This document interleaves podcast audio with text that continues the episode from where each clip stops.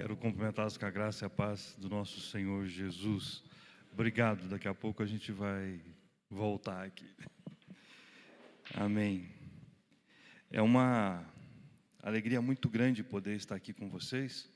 Como o Júnior comentou, eu faço parte do, da Comunhão Cristã Ele, ele falou 20 anos, eu falei 15, mas na realidade, sendo um pouquinho mais exato, são 17 anos. Né? São 17 anos que a gente está ali na Comunhão Cristã é, tem sido um tempo extraordinário, uma oportunidade maravilhosa de poder aprender e conhecer de Jesus e poder conhecer pessoas né, que caminham debaixo do mesmo Senhor. É assim, maravilhoso. Tem sido um tempo em que a gente tem a oportunidade de conhecer cada vez mais pessoas que se rendem a Jesus. E todas as vezes que a gente vem participar de uma cobertura, a gente traz o abraço do Pio. Estava conversando com ele na quinta-feira. Ele mandou um abraço para todos vocês. Né? É, e eu quero. O Rafael da, da FATEM me disse que eu sou o cara mais abraçável da Comunhão Aba. Então sintam-se todos abraçados né, pelo, pelo pastor Pio. Hoje ele está lá em Curitiba, está né, tá ministrando no culto lá e estamos todos juntos no mesmo exército em quartéis diferentes, mas debaixo do mesmo general. Amém? Senhor Jesus, nós queremos te agradecer pela oportunidade que temos de estar aqui. Te agradecemos, Senhor, porque sabemos que este lugar, ele é um lugar efetivo da sua presença. Obrigado por cada pessoa que está aqui hoje. Obrigado, Senhor, por este lugar. Obrigado, Senhor, por tudo aquilo que o Senhor tem derramado nesta igreja e por tudo aquilo que o Senhor tem de planos para essa igreja. Uma estrutura preparada para que pessoas possam te conhecer. Uma, uma estrutura com pessoas que levam pessoas a Jesus. Obrigado por cada vida, obrigado por este culto, obrigado pela palavra que nós vamos trazer agora, Senhor, e que o Senhor possa falar através da nossa vida, no sentido de trazer mais de quem é o Senhor. Amém. Amém. Muito bem, vamos conversar um pouquinho sobre quem é Jesus. Eu sou do Ministério Pastoral, estou ali na, na integração da igreja, eu fiz parte da integração por 10 anos, para que vocês possam ter uma ideia.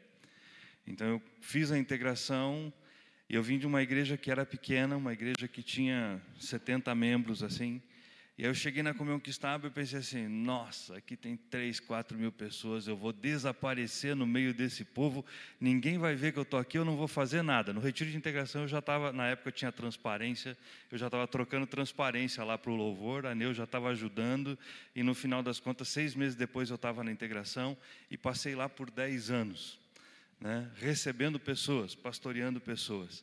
E isso é muito bom, estar na igreja sem fazer algo parece ser meio estranho.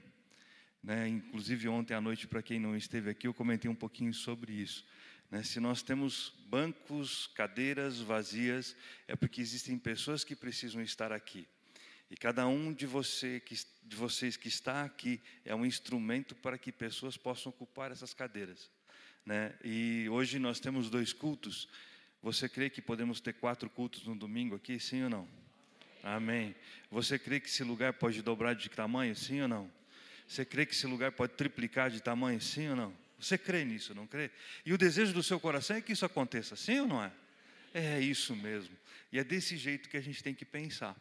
E eu quero trazer hoje um pensamento com um título que é assim: quem é este? O título dessa mensagem é Quem é este? Quem é este? E começa assim: ontem eu conversei um, falei rapidamente sobre aquela passagem de de, de Gênesis, onde Deus chega no jardim e vai procurar Adão e Adão está escondido. Adão e Eva eles estão escondidos. Eles estão escondidos por quê?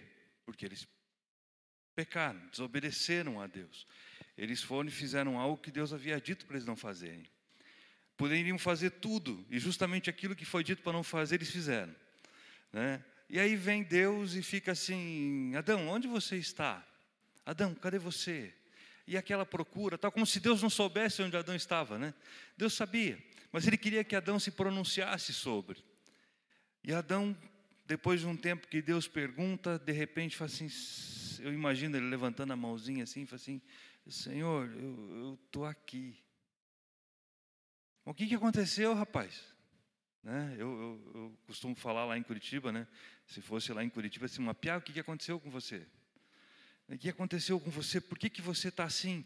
Não sabe o que é, Senhor? É que eu, eu, eu, eu vi que o Senhor entrou aí e eu fiquei com medo. Ué, mas quem te ensinou o que é medo? De onde se tirou essa ideia? Ah, pois é, então, é, e, e aí começa aquela conversa, e nesse momento existe uma separação do homem de Deus. Só que Deus ele é tão maravilhoso que ele nos ama ao ponto de dizer assim: eu não vou continuar longe de você. E é interessante que quando eu fazia uma das dos cursos universitários que eu fiz, eu tinha um professor de filosofia e ele era assim ateu ao extremo. Então Deus para ele era um ser que ele, eu sempre brinco que ele dizia que era um ser barbudo, grandão, que tinha um raio na mão e ficava mirando assim: Ah, Henrique, hoje eu vou pegar você. Ah, Jaco, vou pegar você. Eu vou pegar. Ah, cadê o Marquinhos? Cadê o. Ah, bum, vou jogar um raio no Marquinhos. Deus é assim, é um castigador. Mas na realidade, Deus não é aquele que castiga. Na realidade, Deus é aquele que ama.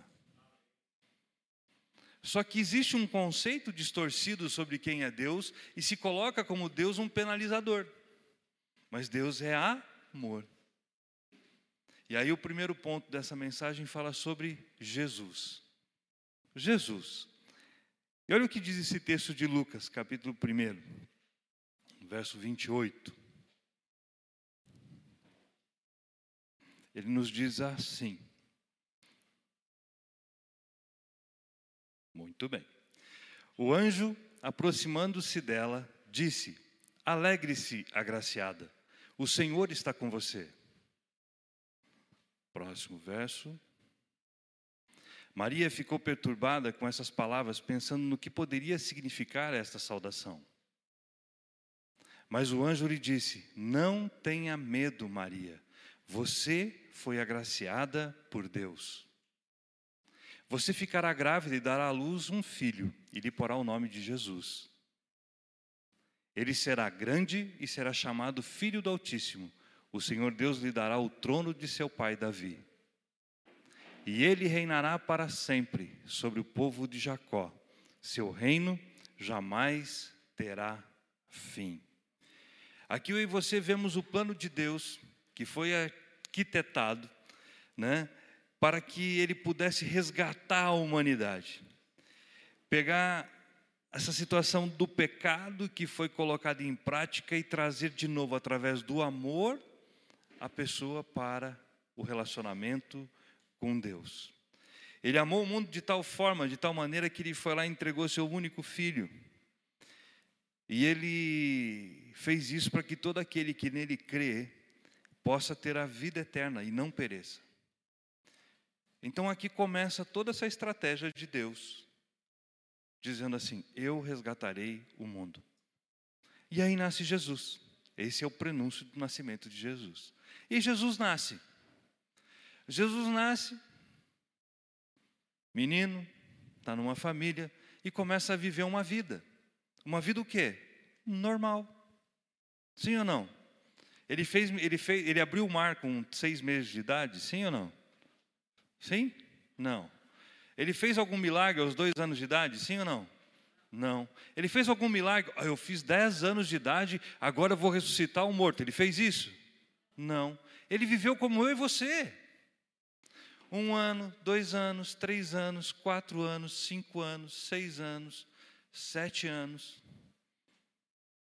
Eu imagino Jesus com uma, uma inteligência fora da curva. Eu imagino Jesus com um comportamento fora da curva.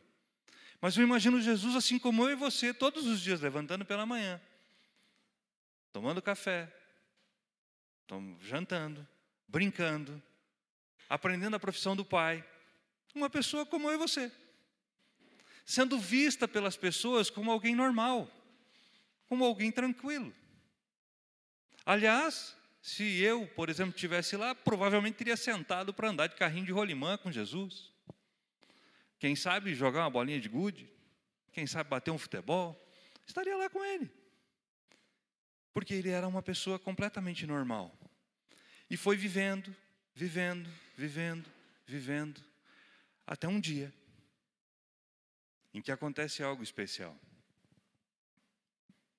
Jesus vai até o Rio Jordão, ele se batiza, vem o Espírito Santo através de uma pomba, e a voz de Deus dizendo: Esse é meu filho amado, aquele em que eu tenho prazer. Você consegue imaginar esse momento acontecendo? O metro quadrado com a maior manifestação de poder que já aconteceu no universo. Deus Pai, Deus Filho, Deus Espírito Santo, no mesmo lugar, no mesmo instante. Eu fico, eu gosto muito de, de ler, e toda vez que eu leio, eu fico imaginando a história acontecendo. Então, você já parou para pensar o que foi isso? Essa voz assim: Esse é meu filho amado. E Jesus está ali. Vem o Espírito Santo. E ali começa algo extraordinário. Jesus começa o seu ministério. E aí tem esse texto de Lucas, capítulo 5, que nos diz assim. Lucas 5, do verso 18 ao 21. Vieram alguns homens trazendo um paralítico numa maca e tentaram fazê-lo entrar na casa para colocá-lo diante de Jesus. Não conseguindo fazer isso, por causa da multidão, subiram no terraço e o baixaram em sua maca, através de uma abertura até o meio da multidão, bem em frente de Jesus. Vendo a fé que eles tinham, Jesus disse: Homem, os seus pecados estão perdoados. Os fariseus e os mestres da lei começaram a pensar: quem é esse que blasfema? Quem pode perdoar pecados a não ser somente Deus? Jesus, sabendo o que eles estavam pensando, perguntou: por que vocês estão pensando assim?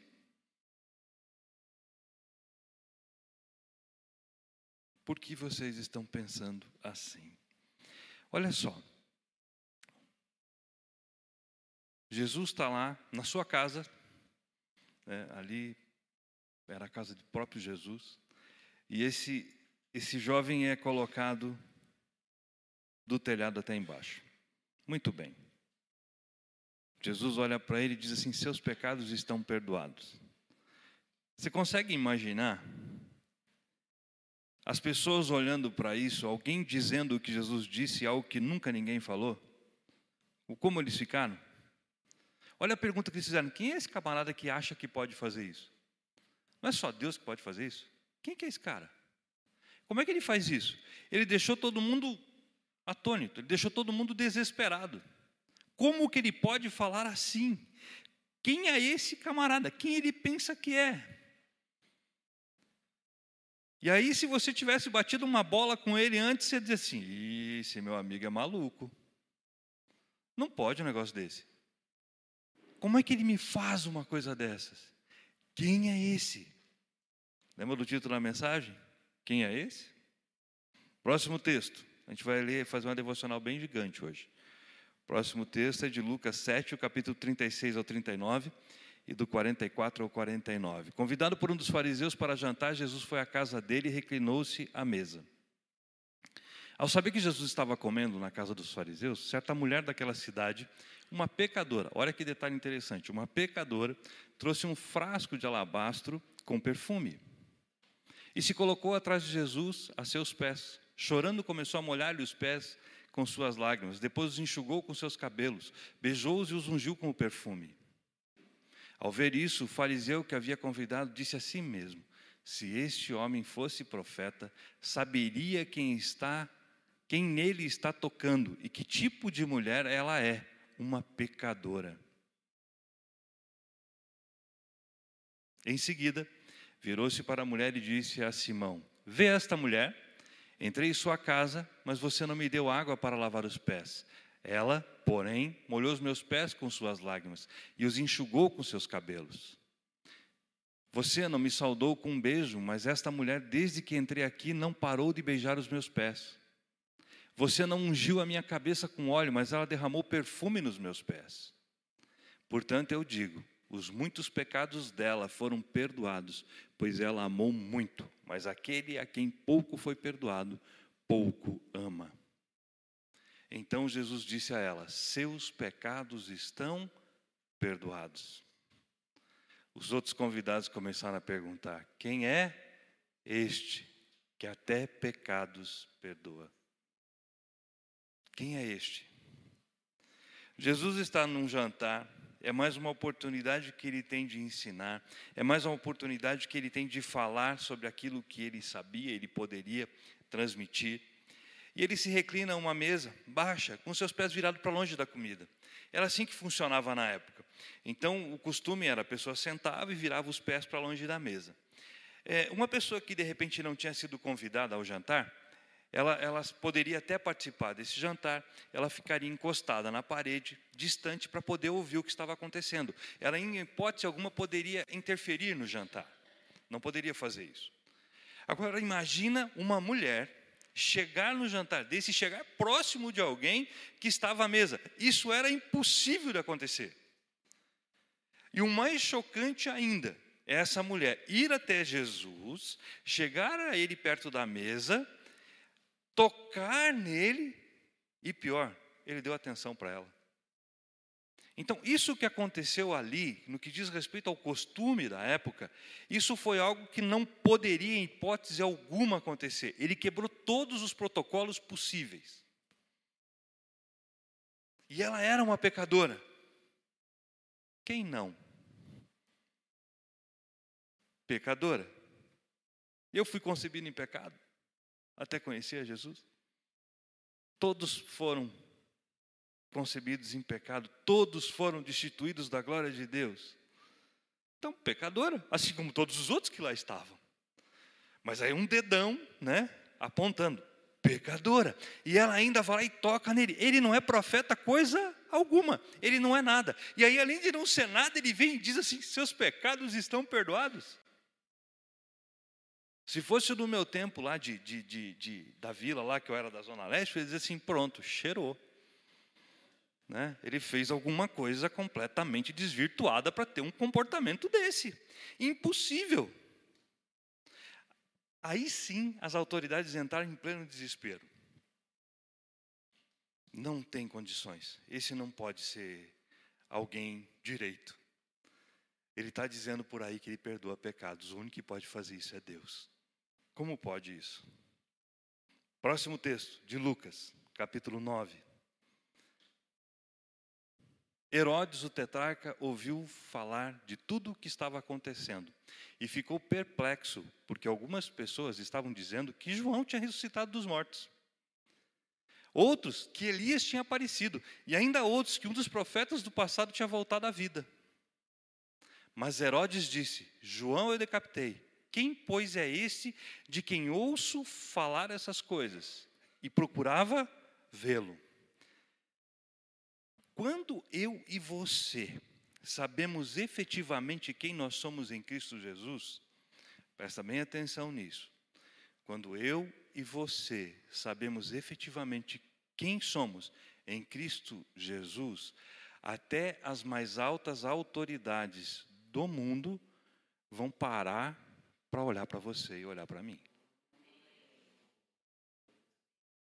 Porque não tem como, se eu souber quem eu sou em Cristo Jesus, se você souber quem é Cristo Jesus, de você não impactar no ambiente em que você entrar.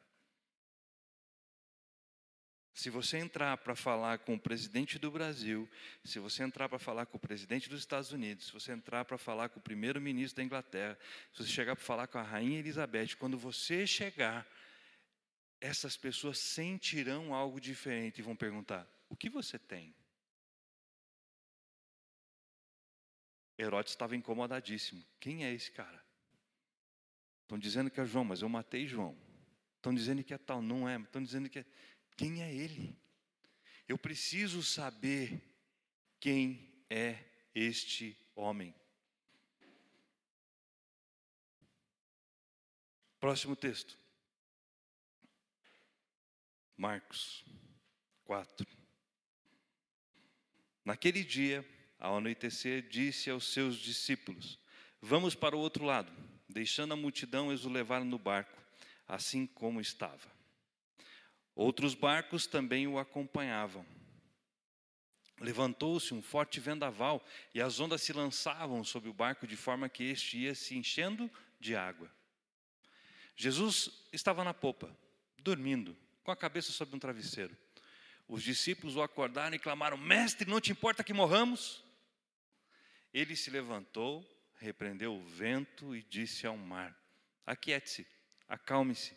O vento se aquietou e fez completa bonança. Então perguntou aos seus discípulos: Por que vocês estão com tanto medo? Ainda não têm fé? Eles estavam apavorados e perguntavam uns aos outros: Quem é este que até o vento e o mar lhe obedecem? Essa cena eu acho hilária, sabe? Eu fico imaginando. Está todo mundo num barco. Os discípulos andavam com Jesus, sim ou não? Andavam. Viam os milagres que Jesus estava fazendo, sim ou não? Tinham visto pão ser multiplicado e peixe também sendo multiplicado, sim ou não? Sim. E aí pega o barco. Jesus não falou que tinham chegado do outro lado da margem? Sim. Falou. Vamos para outra margem. Ele falou, vamos chegar lá. E os discípulos ali, pá, vamos chegar lá. Aí Jesus vai lá e vai fazer o quê? Vai dar aquela cochiladinha. Vou descansar um pouquinho. Aí bate um vento e o povo está ali remando. Você já tentou, você já, já, já, já, já remou um barco contra a correnteza? Já teve essa oportunidade de fazer isso? Remar num barco, não numa lagoa, subir um rio remando? Rapaz, isso cansa demais. É pesado. E aí eu fico imaginando as ondas batendo e eles remando e aquela coisa vindo tal, e a força e força e vai, e não tem jeito, e vento e água. E Jesus o quê? Dormindo. Aí eles olham assim, olha o nosso líder ali, a gente se matando aqui, o cara ali está nem aí para o negócio. Vamos lá, e vai, vai, vai. Até na hora que diz assim, não tem jeito, nós vamos afundar. Jesus, Jesus, Jesus.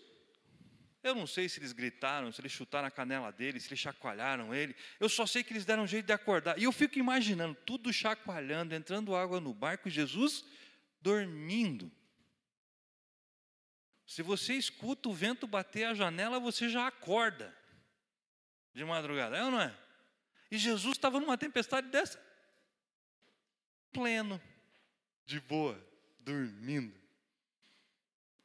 Aí eles desesperados, e vai lá e acorda, e Jesus olha assim, tipo, ah, será que não aprenderam nada até agora? Senhor Deus, me ajuda com essa gurizada, meu Pai. Né? Aí ele vai e fala assim, vento, mar, tal, e aí eles ficam olhando, mas quem é esse que faz um negócio desse? Você não está andando com ele, ele é Jesus. Eles ficam assustados com o que aconteceu. Eles não conseguiam entender com quem eles estavam ainda. E é muito interessante isso. E olha o que diz o próximo texto de Marcos. Jesus saiu dali e foi para sua cidade acompanhado dos seus discípulos. Quando chegou o sábado, começou a ensinar nas sinagogas, e muitos dos que ouviam ficavam admirados. De onde lhe vêm estas coisas? Perguntavam eles: Que sabedoria é esta que lhe foi dada? E esses milagres que ele faz? Não é este o carpinteiro, filho de Maria, irmão de Tiago, José e Judas e Simão? Não estão aqui conosco as suas irmãs? E ficavam escandalizados por causa dele. Jesus lhe disse: só em sua própria terra, entre seus parentes, em sua própria casa, é que um profeta não tem honra. Veja só, Jesus estava fazendo tudo aquilo. Os discípulos estavam com ele, estavam no mar lá, mas quem é esse e tal? E aí Jesus vai para a terra de quem? Terra dele. Aonde ele foi o quê? Ele jogou futebol, jogou bolinha de gude, aprendeu a trabalhar, estava lá com todo mundo, estava todo mundo junto com eles. Estava ali. Aí teve aquele momento com o Espírito Santo, Deus vem e fala. tem toda aquela transformação, aquela mudança, tá, pá, Jesus começa o ministério dele. Aí eles olham, eles veem Jesus como a pessoa que faz o milagre, ou eles olham e veem o Jesus menino que era filho de José? Jesus, menino, filho de José. As pessoas que estão mais próximas de nós são as pessoas que mais duvidam daquilo que Deus pode fazer através da sua vida. Sabe por quê? Porque ela te conhece. Porque ela sabe exatamente quem você é. Ela sabe exatamente quem eu sou. Como é que esse camarada vem falar que Jesus faz isso se nisso ele está ansioso? Como assim? Você vem pregar para mim? Olha a tua vida. É? Eu lembro de uma situação muito interessante. O Silmar dos Velhos Tempos, para aqueles que estavam aqui ontem, eu falei um pouquinho, até a pessoa, né, a, a, né não vou falar o nome, né, mas eu estava na casa do Marquinhos de Gilmar, eu não vou falar o nome deles, eles me eles falam assim, ah, não vou falar tal, mas a tal pessoa, né? então, ah, não, não sei o quê, ah, sabe aquela cidade, ah, não sei o quê, então, assim, eu estava ali com eles, aí a Gilmar disse que, posso falar, Gilmar? Posso, né? Posso, né? Já falei não tem jeito. Eu falei o que eu era, ela falou assim: Meu Deus, será que o Silmar se converteu de verdade? Ele está aqui na minha casa, meu Senhor. Então, porque eu era o cão chupando manga, de verdade. Né? E aí as pessoas me conheciam dessa época. E um dia, eu estou lá na aba, na Comunhão Cristã Aba, está na, na, capela de baixo, lá onde acontece o primeiro ano da FATEM, ali onde você fez, quem foi na, na, na para você se situar, quem foi é, para a conferência passou ali pelo check-in. Então ali é a capela de baixo. Legal. Ali estava acontecendo um velório de uma irmã que era do nosso grupo de serviço. E aí falaram assim, mas será que você pode ir lá fazer o culto no velório? Fui lá fazer o culto no velório. Tá, estou eu lá fazendo o velório, estava cheio de gente. E no fundo, assim, bem no canto da capela, tinha um cara me encarando, mas me encarando forte mesmo. E aquele negócio estava me incomodando. Eu falei, que esse homem está me olhando desse jeito? Mas tudo certo. Eu fiz tal. Quando eu estou saindo, ele vem na minha direção, eu saio assim da porta para fora. Ele fala assim: Silmar. E eu, essa voz eu conheço. Porque eu tenho dificuldade com nome danada, mas número e voz eu reconheço. É, por isso que eu sou da tesouraria, eu conheço, eu gosto de número. Né? E aí eu ouvi a voz, não, essa voz eu conheço. Eu falei assim, fulano, ele sim, sou eu. Falei, nossa, você aqui, cara, que legal. E ele falou assim: Silmar, você é pastor? Ou você foi contratado para fazer esse velório? Já consegue imaginar do tempo que a gente se conhecia, né? Você é pa... aquela pergunta, você é pastor, tipo assim, eu não acredito nisso. Foi, rapaz, não é que Jesus é bom mesmo? Ele conseguiu mudar até isso aqui. Ele falou assim, cara, não acredito que você é pastor. Eu uai, o que, que você está vendo aqui? Aí, aí, ó. Sou eu, né? Sou eu. Falei, meu Deus, porque o que acontece? Ele era um menino de São Paulo, eu era bem novo nessa época quando eu conheci ele, bem novinho mesmo. E nós viramos amigos. Ele já era mais, mais, mais, mais experiente, vamos dizer assim. E aí, de segunda a segunda, a gente visitava um lugar diferente para fazer festa. De segunda a segunda. Todo dia. Pensa nas festas que a gente fazia. Daí ele vai, eu falei assim, e aí você então, cara, eu também aceitei Jesus, assim, mas eu não sei, cara, ser pastor, depois de tudo, foi, ué, Jesus não te perdoou? Ah, eu nem comento com a minha esposa o que eu fiz, porque, Senhor, né, se ela souber. Eu falei, a minha sabe. então, veja, ele ficou assustado porque ele olhou assim: como pode? O pessoal que eu jogava bola olha para mim assim: não, não é verdade isso. Por quê? Porque eles me conheciam do jeito que eu era, assim como essas pessoas conheciam a Jesus. As pessoas que estão mais próximas de nós são as pessoas que mais duvidam daquilo que Jesus fez na sua vida e mais colocam dúvidas na sua e na minha cabeça. Sabia disso? Por isso que o meu segundo ponto é você. Com esse pano de fundo, é você. Eu não sei se você já veio de um lar evangélico, eu não sei se você sempre foi cristão, se você aceitou Jesus no meio do caminho. Mas, normalmente, quando as pessoas olham para nós, por nos conhecerem, elas começam a colocar em dúvida naquilo que você acredita em quem você é em Cristo Jesus. E como essas pessoas são as pessoas que você ama, elas estão próximas de você, muitas vezes você acredita nelas. E aí isso acaba trazendo, lembra, alguns ouviram eu falar ontem, tem espírito, alma e corpo. Alma, mente, vontade e emoções. Essa alfândega chamada alma, nossas mente, nossos pensamentos, né, nossa vontade, nossas emoções, elas começam a ser abaladas pelas pessoas que estão à nossa volta. Eu até fiz uma postagem esses dias no, no Instagram colocando assim: um barco não afunda pela água que está em volta dele, ele afunda pela água que está dentro dele. Se eu deixo o exterior me influenciar, eu vou afundar. O exterior não pode me, me influenciar. Eu só afundo com aquilo que vem para dentro. Agora, se o que tem dentro de mim é o Espírito Santo de Deus e eu estou caminhando conforme Jesus, eu vou voar feito águia. Se eu deixo o que está no meu externo entrar em mim, eu vou afundar como um navio na mais profunda água do mar que o homem não consegue chegar. Simples assim. Olha o que diz Gênesis, capítulo 45. Então disse José a seus irmãos: Eu sou José, meu pai ainda está vivo? Mas os seus irmãos ficaram tão pasmados diante dele que não conseguiam responder-lhe.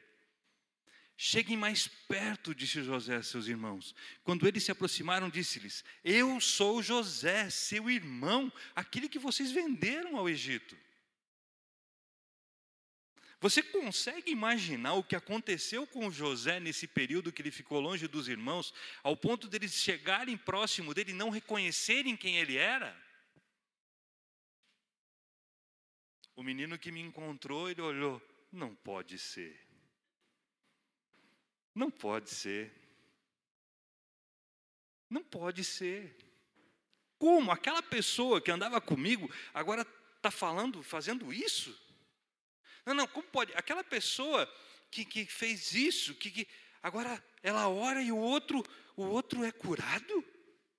Aquela pessoa que odiava pessoas agora é apacentador? Aquela pessoa que jogava pedra e bombinha em igreja cristã, tipo o Silmar fazia, é, agora está lá. Porque eu jogava bombinha dentro da igreja. Eu adorava fazer isso. Eu passava de bicicleta, quando eu via um culto acontecendo, eu mandava ver aquelas bombinhas 50 para dentro da igreja. Bem na hora da palavra. Hoje, Jesus, como o Senhor é bom, porque se o Senhor me cobrasse por essas coisas, eu estava morto. Na verdade, eu estava, agora eu estou vivo em Cristo. Né? Como pode? Pois é, não é mais a mesma pessoa, porque o sangue de Cristo está sobre a minha vida e tudo aquilo que aconteceu antes de Jesus acabou. Quer ver só o que diz esse texto? De 2 Coríntios? Portanto, se alguém está em Cristo, é o que? Nova criação. As coisas antigas o que? Já passaram. Eis que surgiram o que? Isso quer dizer que tudo aquilo que era deixou de ser. Isso quer dizer que toda aquela insegurança, toda aquela coisa que eu tinha, não existe mais. São dois estágios. Eu estava lá, eu estou aqui. Eu era aquele, agora eu sou outro. Não tem como. Passou Jesus na vida de alguém, não é mais a mesma pessoa. Você consegue entender isso? Você consegue visualizar isso? Sabe? É como se eu estivesse caminhando e eu entrasse num lugar e quando eu saísse do outro lado, é completamente novo. O que aconteceu com Naamã quando ele mergulhou no rio? Ele tinha o quê? Lepra. Aí mergulha uma vez, mergulha duas, mergulha três, mergulha quatro, mergulha cinco, mergulha, mergulhou sete. Quando ele saiu, a pele dele estava como de uma criança. Totalmente novo. Isso quer dizer que não importa o que tem deteriorado a sua vida, não importa o que tem destruído a sua vida, não importa o que tem consumido a sua vida, uma vez que você se encontrou com Cristo Jesus, tudo se fez novo. E se tudo se fez novo, nada daquilo que eu tinha pode ser pesado para mim. Eu posso até lembrar, mas aí eu lembro, Jesus já levou isso, e aí é o caminho. Agora, se eu deixo isso em meu pensamento, lembra da água entrando no barco? Eu começo a afundar. Porque tudo aquilo que eu fiz agora não está mais em mim, está como o leão que uja ao meu derredor. Se eu trago isso para perto, e trazer isso para perto, é trazer para o meu pensamento, trazer para a minha mente, trazer para o meu coração, isso vai me afundar. E eu vou morrer. No grego, nós temos dois vocábulos para o termo novo: neos e kainos. Neos, ele fala sobre algo que é jovem, que é novo, jovial, que foi recém-formado. Então, esse é o neos. Kainos é um novo, só que é um novo diferente. É um novo que ainda não tinha sido feito. É inovado, é inesperado, é imprevisto, é extraordinário. O kainós é algo extraordinário. É algo que ainda não havia existido. Quando nós olhamos o grego kainá, ou seja, de kainós, é aquele que está falando sobre alguém totalmente novo. Eu conhecia Jesus é kainá. Nunca foi feito isso. Então, o dia que eu me encontrei com Jesus, ali tem um Silmar que nunca existiu. Ali tem um Silmar completamente restaurado, não é nem restaurado, é criado novamente, se fez novo. Eu ontem comentei, acho que com a Priscila, algo bem rapidinho, do tempo que eu era, eu era, eu era macumbeiro lá. Eu tinha uma amiga, talvez alguém de vocês já tenha ouvido essa história. E ela era cartomante, e ela dizia o meu futuro. Chegou num determinado ponto, eu estava conversando com ela, ela falou assim, Mar, eu não vou mais te falar o que está acontecendo com você, o que vai acontecer tal. Não vou falar. Falei, por que você não vai falar? Me falou, não, não vou falar, vai falar, não vou falar. Eu fiz, não, é que é assim, você vai morrer. Porque a partir de mais ou menos essa época eu não consigo mais ver você, eu não consigo mais ver quem você é, eu não consigo mais saber o que você vai fazer, eu não consigo te dizer, você vai morrer. Para mim você morreu. Eu falei, uau, que legal, vou tocar horror. E aí eu virei mais ainda do que eu já era. Beleza. Só que olha que interessante. Eu verdadeiramente morri. Porque quando eu conheci a Jesus, foi mais ou menos na época que ela falou que eu morreria. Esse texto de que, portanto, quem está em Cristo é nova criação. Tudo se faz novo.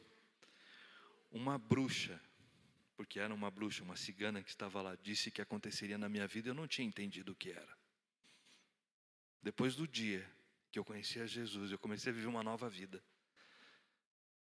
Tudo ficou para trás. Realmente aquele Silmar morreu. E aqui eu quero abrir um parênteses. Não sei de onde você veio, não sei o que você é, você que está nos assistindo, você que vai nos assistir. Isso é tão forte que no dia que eu, me, eu venho para Jesus, é como se eu entrasse num lugar e tem uma redoma de vidro e fica tudo para lá e eu venho para um mundo novo, para uma estrutura nova.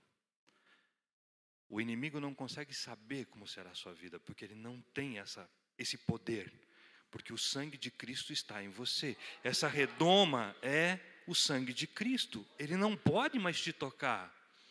Você se tornou algo totalmente novo. Nada do que você vai fazer, ele tem poder de tocar.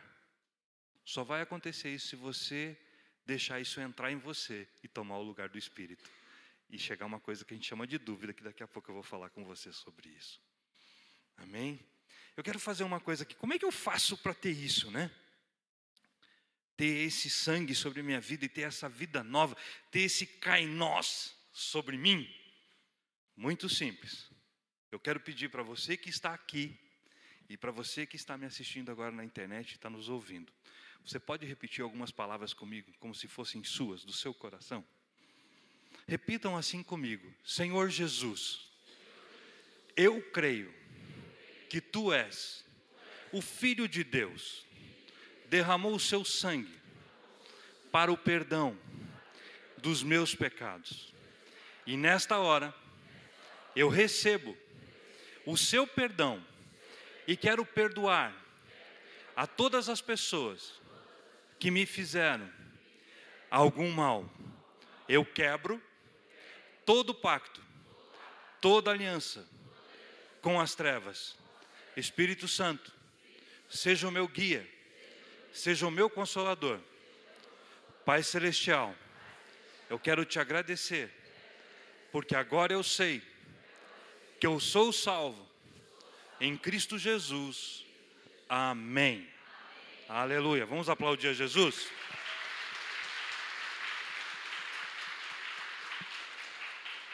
Glória a Deus. Tem alguém aqui que fez essa oração desse jeito, dizendo assim: Jesus, eu reconheço que o Senhor é o Filho de Deus, tal, pela primeira vez? Nunca tinha feito essa oração antes? Todos já haviam feito. Amém. Se você tinha dúvida, essa dúvida foi embora agora. Então você já está coberto com o sangue de Jesus. Pronto. Simples assim? Simples assim. Você crê no que você falou? Você crê no que você declarou? É assim. Então, se você fez essa oração pela primeira vez, você que está nos assistindo fez essa oração pela primeira vez, o Espírito Santo está você, você foi alcançado por Jesus e a tua vida vai seguir desse jeito, com Jesus na sua vida. Se você tinha dúvida, hoje é o dia em que você tira essa dúvida e começa a viver uma nova vida. Amém? Porque olha o que diz esse texto de João: Permaneçam em mim e eu permanecerei em vocês. Nenhum ramo pode dar fruto por si mesmo, se não permanecer na, não permanecer na videira. Vocês também não podem dar frutos se não permanecerem em mim. Eu sou a videira, vocês são os ramos. Se alguém permanecer em mim e eu nele, esse dará muito fruto, pois sem mim vocês não podem fazer coisa alguma. Tudo aquilo que você intentar fazer, entendendo que você está em Cristo, é sucesso. Eu tenho um amigo que dizia assim: colhe em mim que é sucesso. Então, colhe em Jesus que é sucesso. Não tem erro. Não tem erro. Não tem erro. Se eu estou em Cristo, tudo aquilo que eu fizer dá fruto. Mas se o mar, pois é, você está me falando isso. Eu escuto o Júnior falar isso toda semana. Às vezes eu vejo lá as pregações do Pio, às vezes eu vejo que você. Mas por que, que parece que comigo não dá certo? Eu sou diferente, comigo não funciona. Você já fez essa pergunta? Não precisa levantar sua mão, não precisa falar nada. Eu sei que vocês nunca pensaram assim. Só eu pensei assim já na minha vida. Né? Então você fala assim, mas não funciona comigo. Funciona com todo mundo. Comigo não funciona. Olha o que diz esse texto de Tiago. Se algum de vocês tem falta de sabedoria, peça a Deus, que a todos dá livremente de boa vontade, e lhe será concedida. Peço-a, porém, com fé, sem duvidar, pois aquele que duvida é semelhante o quê? A onda do mar, levada e agitada por quem? Pelo vento. Não pense tal pessoa que receberá coisa alguma do Senhor. Pois tem mente dividida e é instável em tudo que faz. Lembra no começo sobre o que eu falei com relação à queda do homem? Por que, que o homem caiu? Por causa de uma coisa chamada dúvida. Vem Satanás em forma de serpente e diz assim: Deus não falou que vocês não podem comer de nenhuma árvore do jardim? Aí a mulher responde: Não, não é de nenhuma, ele falou de tal árvore. Ah, mas sabe por que, que Deus não quer que vocês façam isso? Olha só, Deus não quer que vocês façam isso, porque a partir do dia que você fizer isso, você vai se tornar igual a Deus. E aí, ele não quer que isso aconteça. Sabe por quê? Porque na realidade ele é um egoísta. Façamos o homem a nossa imagem e já era semelhante a Deus, ô mané. Por que, que você deixa isso entrar no teu coração, cabeção? Mas o que, que foi isso? Foi dúvida. E aí, deixa eu falar um negócio para você: só está eu e você, não é eu e vocês, é eu e você. Eu e você que me assiste pela internet. Eu e você, cada um aqui. A gente está só em dois conversando. Fala a verdade, não tem dia que você tem dúvida. Fala a verdade. Não tem dia que você olha assim, hum, pois é, não é bem assim. É, puxa, mas a minha situação é tão difícil. A minha situação é tão impossível. A minha situação, sabe, não tem jeito, Deus. E aí eu vou lembrar da viúva de Naim, que está saindo com seu filho, encontra com Jesus. A cultura da época era: tira todos os órgãos daquela pessoa que vai ser enterrada, enche de ervas aromáticas, mumifica, deixa mumificado esse indivíduo, e vem Jesus e toca no esquife, e imediatamente aquele menino foi restaurado. Isso quer dizer que imediatamente todo e qualquer órgão daquele menino foi colocado lá dentro, foi tirado todas aquelas árvores, aquelas, aqueles aromas, tudo aquilo que estava lá e foi gerado nele automaticamente, em segundos, algo novo. E ele se levanta e começa a falar. A tua situação é difícil para Jesus? A minha situação é difícil para Jesus?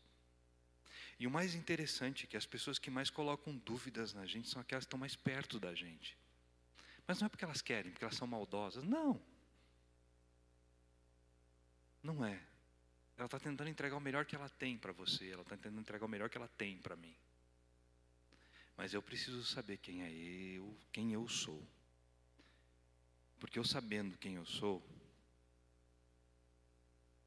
tem esse texto que diz assim para mim: olha só tudo posso naquele que me fortalece. Quer ver o que outro texto diz? Mas em todas as coisas somos mais que vencedores por meio daquele que nos amou. Tudo posso naquele que me fortalece. E olha esse último texto, texto que eu quero trazer para vocês. Presta atenção no que esse texto diz. Eu dei a vocês a autoridade para que pisem sobre cobras e escorpiões e sobre todo o poder do inimigo, nada lhes fará dano. Repita assim comigo: Eu recebi a autoridade de Jesus para pisar cobras, escorpiões e sobre todo tipo de inimigo nada, nada, nada nesta terra me fará dano em nenhuma área da minha vida. Esta é a autoridade que você tem em Cristo Jesus. Sabe quando chegavam e diziam assim: Quem é este que até o vento para? Eles vão dizer assim: Quem é esse? Marquinho, quem é você? Que aonde você anda tem transformação. Quem é você que quem conversa com você recebe algo novo dos céus? Eu não vou falar o nome de todo mundo que eu não sei. Henrique, você, você, quem é você? Quem é você? Quem é você? Quem é você? As pessoas vão perguntar: quem é você? Quem é esse? Assim como perguntavam para Jesus: quem é esse? Eles vão perguntar: que lugar é este chamado Comunhão Cristã Aba de Comunhão Cristã Aba de Itapeva, onde as pessoas chegam e são impactadas pelo Espírito Santo, onde as pessoas passam na frente da igreja e são curadas. Que lugar é esse? Onde eu olho de longe parece que tem fogo saindo do telhado. Que lugar é esse? Que lugar é esse? Filas de pessoas querendo saber quem são vocês. E é essa palavra, como ministério, que eu quero declarar sobre a vida dessa igreja. Cada membro, cada líder, cada pessoa, tudo aquilo que vocês tocarem será pelo poder da autoridade de Cristo Jesus, e as pessoas serão impactadas, estão sendo impactadas pela vida de vocês. Cada palavra que vocês disserem não cairá por terra, tudo aquilo que vocês declararem, assim será Então tome muito cuidado com o que você declara. Coloque poder em suas palavras, coloque poder em suas ações. As pessoas aqui serão realmente impactadas. Virão pessoas de outras cidades querendo saber quem são esses que estão abalando esse estado. Vocês foram plantados aqui para ministrar, para glorificar, para engrandecer o nome do Senhor Jesus. A mesma unção que existe na comunhão cristã lá de Curitiba existe aqui. A mesma unção. Ontem eu falei sobre um terço da cidade ser membro dessa igreja. Por que eu falei isso? Porque a comunhão cristã aba tem essa palavra. Um terço da cidade de Curitiba vai congregar na comunhão cristã aba de Curitiba. Um terço da cidade de Itapeva vai congregar nesta igreja. Porque é a mesma unção. Vocês estão debaixo da mesma cobertura. E é a mesma palavra declarada pela vida de cada, para, para a vida de cada um de vocês. Amém? Senhor Jesus, eu quero te agradecer por esse momento, por esse culto maravilhoso, pela tua presença nesse lugar. E eu declaro mais uma vez sobre a vida de cada pessoa que aqui está, o teu poder, a tua graça, tua unção, cada um com o seu ministério, cada um com a sua atividade, cada um com o seu dom. Nós declaramos pessoas que estão abençoando vidas. Senhor, as portas dessa igreja estão abertas para receber aos milhões. Que as pessoas venham, que as pessoas sejam impactadas em todos os lugares, que todo lugar que cada um membro dessa igreja colocar os pés, os demônios saem correndo. Venha paz, venha alegria, venha unção, venha algo extraordinário, que as pessoas sejam transformadas por cada um. Senhor Jesus, muito obrigado pelo que o Senhor tem feito neste lugar e por tudo aquilo que ainda acontecerá aqui. Amém. Amém. Permaneçam extremamente abençoados. Amém.